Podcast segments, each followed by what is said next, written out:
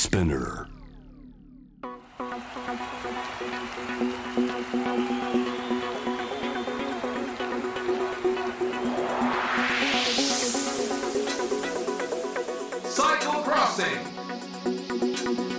サイクルロードレースファンの皆さん、こんにちは。えー、J SPORTS サイクルロードレース、えー、実況、そして J-Wave STEP ONE ナビゲーターのサッシャです。今年5月6日に開幕したジロデイタリアを皮切りに、え、7月のツールドフランス、そして8月9月のブエルタ・エスパーニャと世界三大自転車レース、グランツールのシーズン真っ只中。このサイクルクロッシングではですね、私サッシャといろんなゲストでですね、サイクルロードレースにまつわる情報を発信していこうと思っている、そんなポッドキャストプログラムをお届けしています。過去の分もよかったら振り返って聞いてみてくださいね。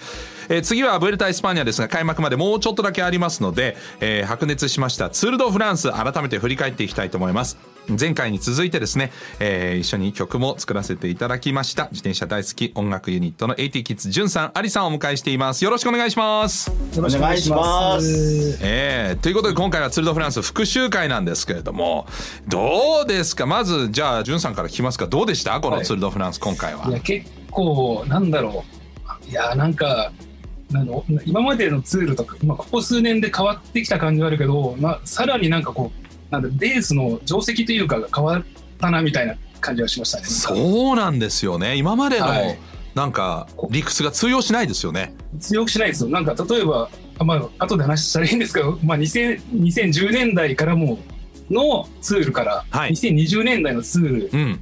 に変わったなみたいな感じですね。なんかいやあの本当ですね。じゃないですか。なんか 世代交代もあるんですいやけど。わかります、はいすごく。はいそれが感じました今回、ええ特に。はいアリさんはどうですか？それってちなみにどういう意味でですかね？おちょっと気になる。それは僕が、まあ、かんまあ僕が最初言うんですあと補足してもらったらいいですけど、はいはい。なんか2010年代でもう確立されたレースの展開っていうか、勝ち方みたいなのがもうある程度あのチームスカイとかうん。あはいはが、あの勝った時のやり方みたいなのでもうあこれが勝ち方総合優勝の仕方がこれなのかなっていう感じはあったところですよ。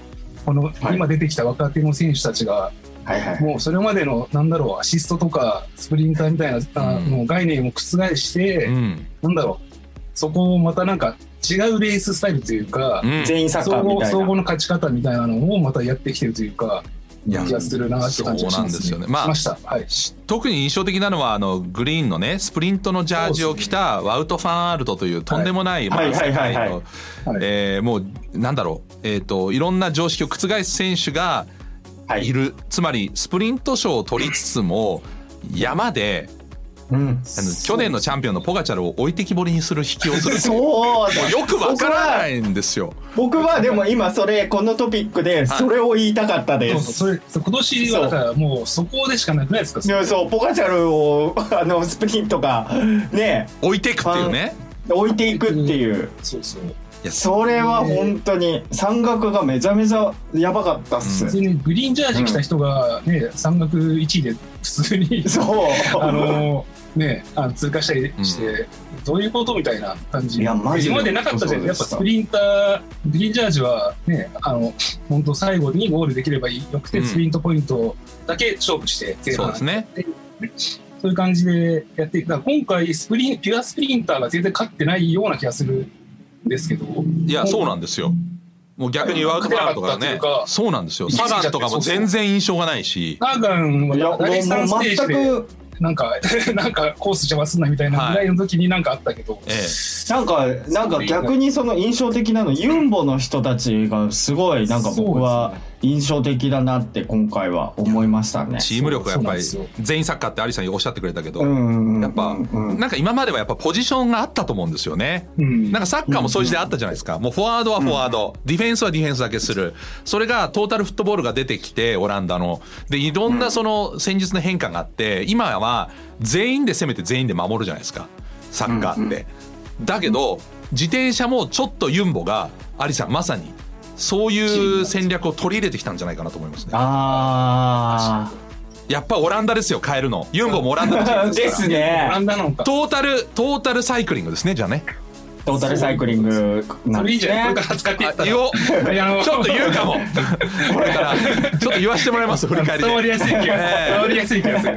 めっねちゃ伝わりやすいこれは、うん、あとやっぱそれで、ええ。うんあどうぞ。なんなはいはい、なんかあの今回だからポガチャル強かったんですけどやっぱチーム力で考えるとユンボが多分上回ってたと思うんで、なんかユンボ対ポガチャルみたいな構図が見えてきてそ,、こでやっぱりあの第、えー、と山岳の最初の方のステージで結構ユンボの攻めに対して全部ポガチャル行っちゃって、はい。疲れちゃってみたいなのあったじゃないですか。うんはい。そういうのとかやっぱり、まあ、チームそのなんかそのポガチャルの性質を理解した上での、そのユンボの攻めといううか、ん。うん。がすごくなんかうまかったというかチーム力も高いというか、本そういう感じがすごい感じたなっていう。いや、はい。そうなんですよ。だから UAE も不幸だったのはやっぱりあのコロナもあったりとかで、まあ、ああそうとですね。ねあのマイカもあのチェーンが切れちゃってその瞬間 あの足がガクってなって怪我しちゃったとかで、選手いなくなっちゃったっていうのはかわいそうでしたけどね。そうで。すね。うん。うん。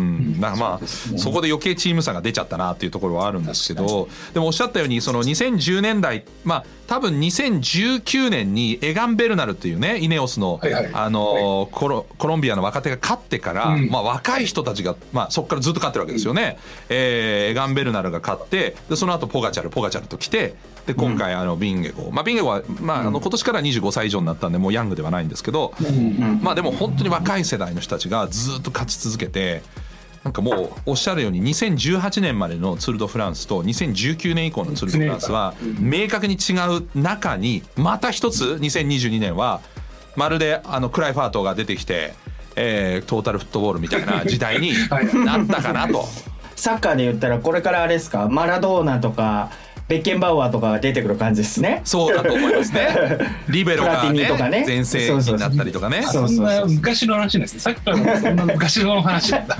なんか最近の話じゃないですね。違う違う違う。昔の話ですよ、ええ。サッカーはトータルフットボールは。はい。そうね、でもオランダってな紐付けるならやっぱその時代のぐらいの大きな変化ですよね。そうですね。うんうん。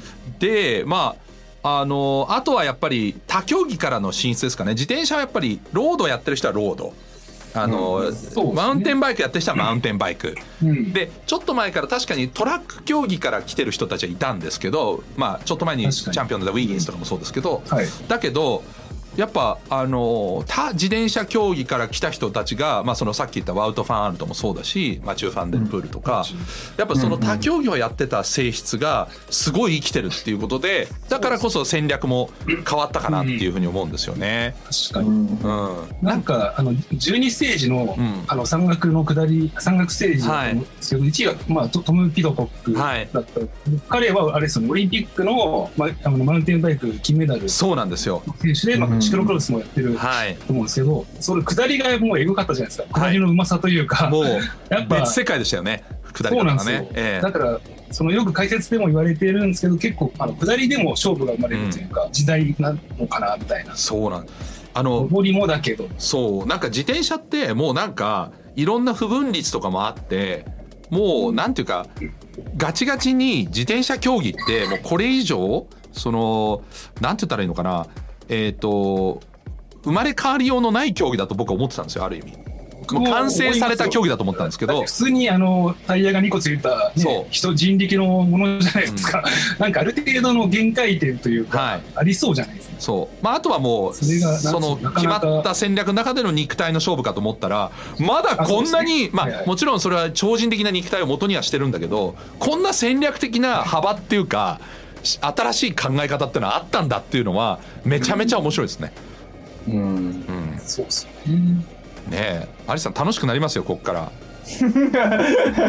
いやいや楽しいですよ。もっとさらに。あのいや違う違う。僕的にはもうちょっと関係ないですけどあのラポルトがね、フランスの、はい。あの、はいはい。初優勝、あのゆ初優勝、はい、ずっとフランスに今年勝ってなくてね。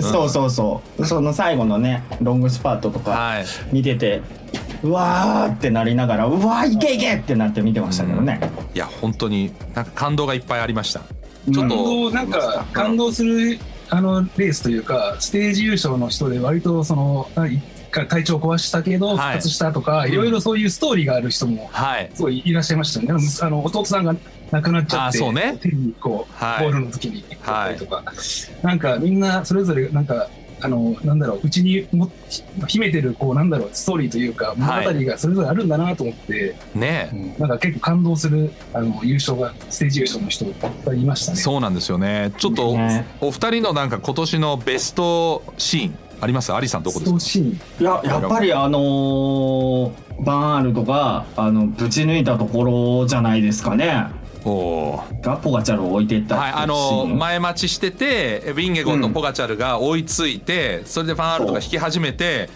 ペース上げたらなんとビンゲゴンがアタックする前にファンアルトの引きでポガチャルが そう。遅れていくっていうね。そうそうそう。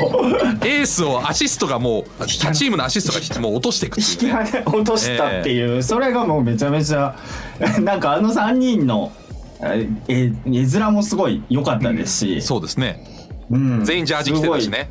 白緑黄色ってね。はい。だからもうめちゃめちゃうわーこれなんか今シーズンというか今回のツールのなんか多分一番目玉の写真もうカメラマン辻さんだったらもう最高に撮りたいええ絵なんだろうなみたいないや本当です感じでしたね。あんなジャージ3人が揃って、まあ、まず山のステージに緑がないからああいうのが そうそうそうそう。あれって思いましたもん俺。見たことないですね確かにはい。えー、じゅんさんはどこですか？僕もでもあのファンアルトになっちゃうんですけど僕あのステージ4であの今回のツールであのはい。マウトが、まあ、初ステージ優勝をやっと決めれたステージですね、あのうん最後残り1 0キロで、はいあのスプリントというかあのスパートかけてそれで、まあ、逃げ切ったってうん。ことで、それまでなんかずっと2位 2, 位だったんですよ。そうそうそれでもう2位悔しい悔しいタイムトライアルも2位でね。そうそうそうはいはい。でああなんか今年はあんま勝てないのかな、うんまあと思い思ってたらなんかそこそこからもうなんか1位になってそこからの活躍をこう予感させるというか、うん。そういうやっぱあの素晴らしいあの勝ち方というかだったなみたいな。じゃあ総合関東賞はもうッズ的にはワウトファンアルトでいいんですか？そうです。ちなみにサッシャさんは？ベストシーンですか？ベストシーン。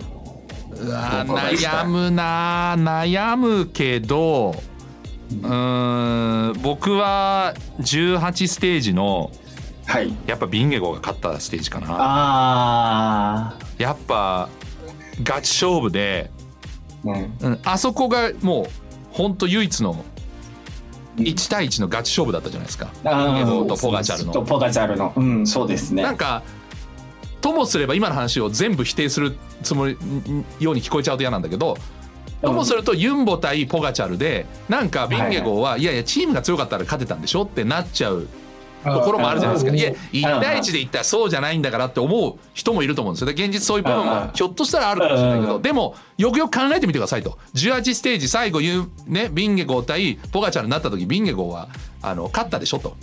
うん。うん。うん、だからやっぱりそのビンゲゴが自分の総合優勝っていうのがなんだ嘘じゃないっていうか、うん。うん、やっぱそれにふさわしいっていうのを見せたのはあのステージだったと思うんで僕はベストシーンはあそこかな、まあ確かにそうですね。うん、自分が実況したからっていうんじゃないですよ。あのなんだっけそのリンゲゴーとポガチャルが終盤2人で争ってうん。転んだりしたのは17でしたっけ？落車ポガチャル落車して。あそれが18です。でだからあそう18あのワウトファンアールトが追ってってだからワウトファンアールトでもちろん抜けてったんだけどそう。だけど勝ったのはやっぱりあのあそこまでビンゲゴーとポガチャルが、まあ、ワウトが来るまで一緒に走ってて結果ビンゲゴー勝ってるわけだからやっぱり、そうん、ビンゲゴーの力がなかったらでしかもあそこのスポーツマンシップで待ってポガチャルを待った後に行ってるわけだから、やっぱり実力で1対1の実力でもビンゲゴーは強さをやっぱ見せたんじゃないかなっていうふうに思うんですよね。確かにうんなんかでもね本当になんか男同士のなんか真っ向勝負っていう感じは確かにありますねその勝負結の時。構にね。殴り合い殴り合いみたいな。そうそうそう。おおお互いどっち強いかはっきりさせようぜみたいな。そんな感じは確かにありましたね。でも終わった後にこうねハグしたりとかねなんかその辺もお互い叩いてるのも気持ちよかったですね。はい。じゃあ関東賞は。ファンあるとですよね。まあそうなりますよね。逆に逆にここまで盛り上げてくれたポガチャルじゃないですか？ポガチャルという存在があるからそうね。ユンボもこんなに輝いたし、ビンゲゴも俺が強いんだっていうその、うん。なんていうんですか？その高みに上がれていってるっていう部分もあると思うんで、う。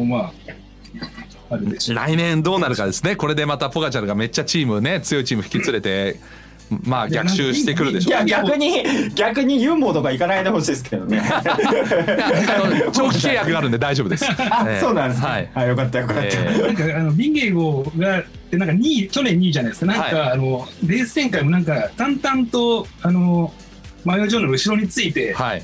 でマヨジョーヌがバットデーとかがあるとうん1位に行ける行くっていうか、はいなるみたいななんか淡々と後ろからついていくイメージがはい。あるんで1位になって追われる立場うん。をずっとやることになるとまたなんか精神面とか変わってきそうじゃないですか、うん。そのチームの戦術もだけど、なんかビンビンゲゴの戦い方がずっと後ろにつくイメージなんだよな僕の中で。そうですね。なんかそうなんですよ。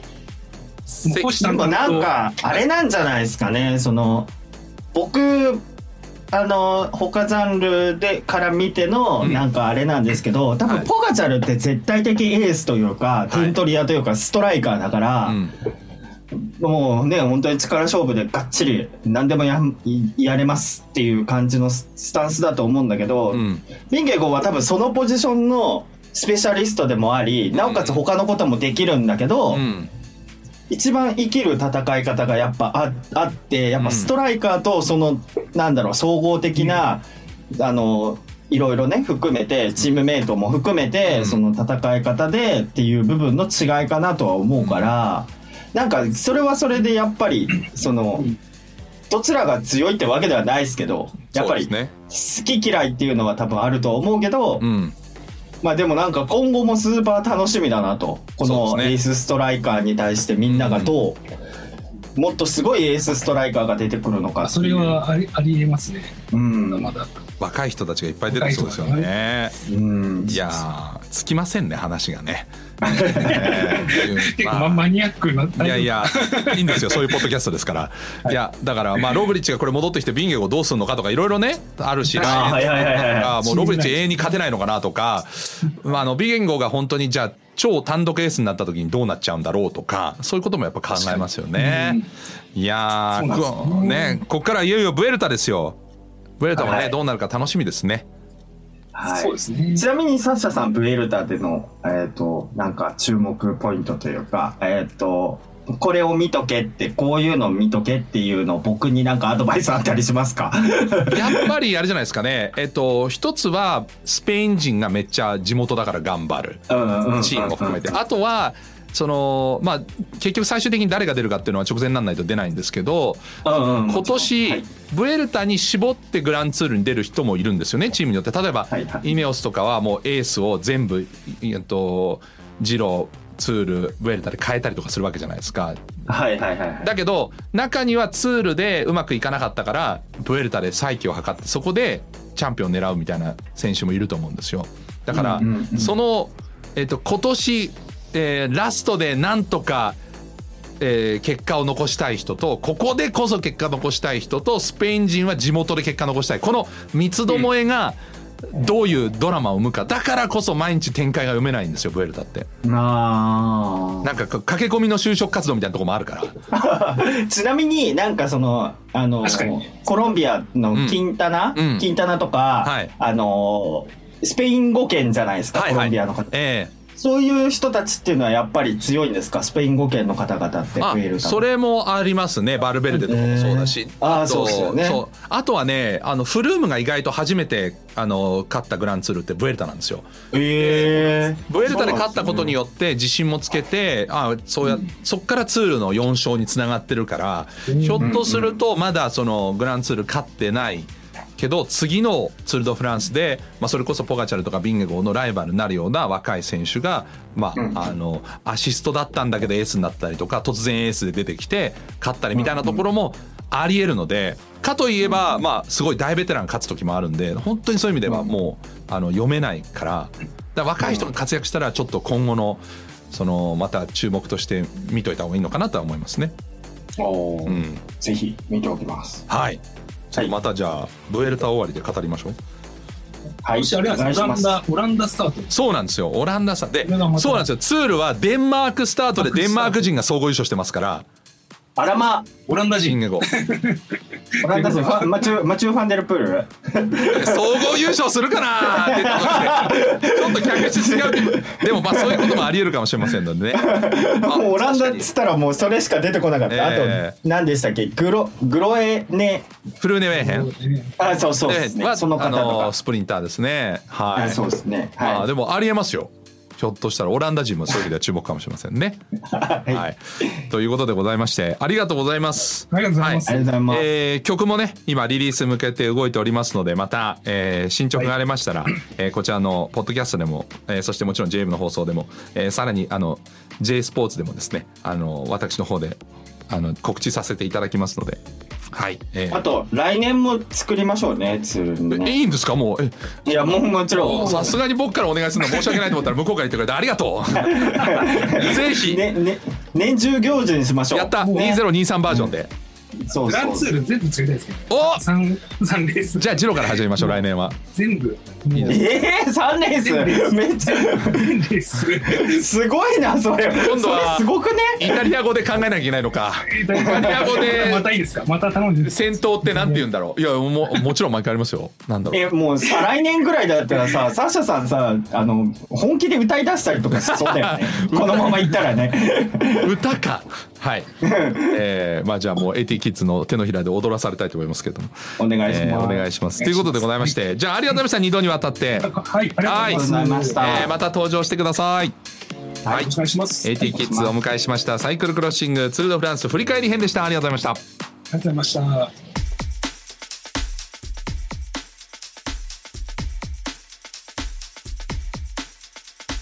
Cycle Crossing